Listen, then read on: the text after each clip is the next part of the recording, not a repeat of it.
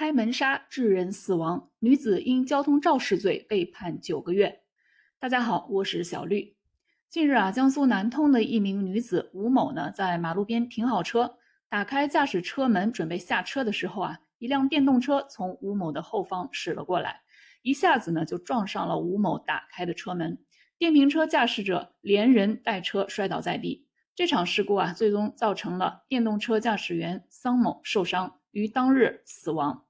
后来啊，交警大队依法作出了道路交通事故认定书，认定吴某承担事故的主要责任。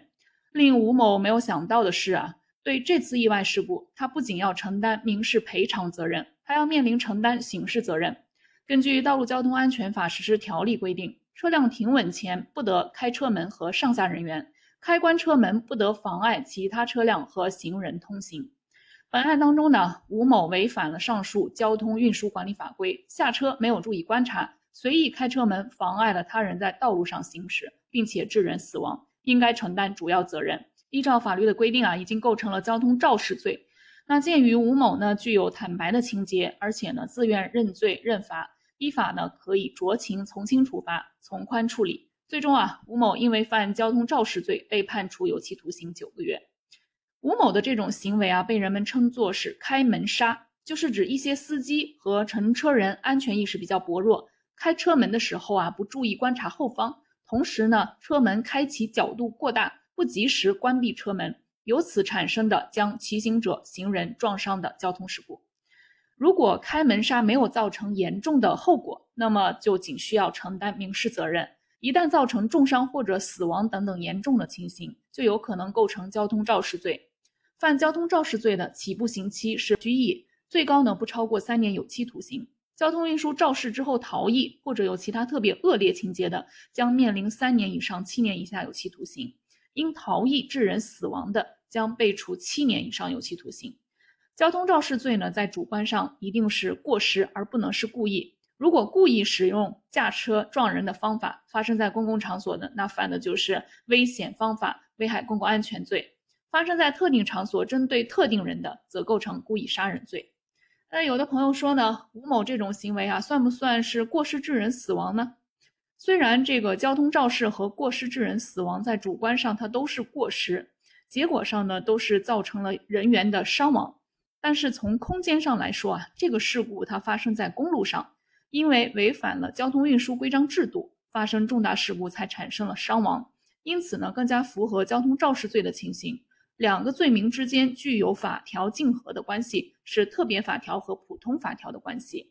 交通肇事罪呢，必须发生在铁路、公路、城镇道路和空中航道上。从时间上来说呢，必须发生在正在进行的交通运输活动当中。如果不是发生在上述的空间、时间当中，而是在工厂、矿山、林场、建筑工地啊、院落内等等这些非交通运输领域内进行活动，比如说进行检修啊。冲洗车辆等等，这种呢一般是不构成交通肇事罪的。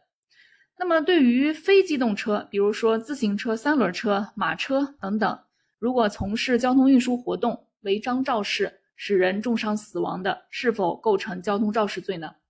因为《道路交通安全法》以及《道路交通安全法实施条例》等等这些交通运输的法律法规啊，是以机动车为规范对象的，没有将非机动车包括在内。而且呢，人们通常认为非机动车一般呢也只能造成特定的个别人的伤亡或者有限的损失，不具有危害公共安全的性质。那其实这种认识呢是有失偏颇的。我们不能认为通常造成的伤亡不大，而否认其具有危害公共安全的性质。况且呢，许多城镇交通事故都直接或者间接的与非机动车违章行车有关。所以在实践当中啊，非机动车违章肇事使人重伤死亡的。一般也还是按照交通肇事罪来论处。好，回到开门杀这件事上，正是因为这样的开门杀事故屡见不鲜，近日呢，某地的城市管理行政执法局呢，率先对辖区符合施划条件的非机动车行车道啊，施划宽度一米的这个机动车停车位安全开门区，为行人与司乘人员划出了一道安全距离。目前呢，该辖区共有三千余米的这个安全开门线。已经实施完成了。从城市管理的角度来看呢，这无疑是一种以人为本的创新。但是我们每个人作为城市的一份子啊，也应当履行一定的注意义务。开车门前呢，通过后视镜以及车窗玻璃呢，啊，来仔细观察周围的情况，在确保周围交通安全的情况下再打开车门，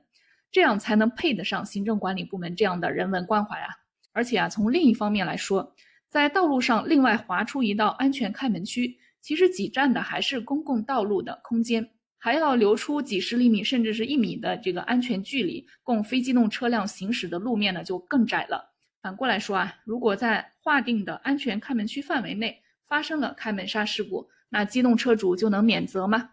这个大家可以把自己的想法呢写在评论区。好了，今天就聊这么多，感谢您的收听，我们下期再见。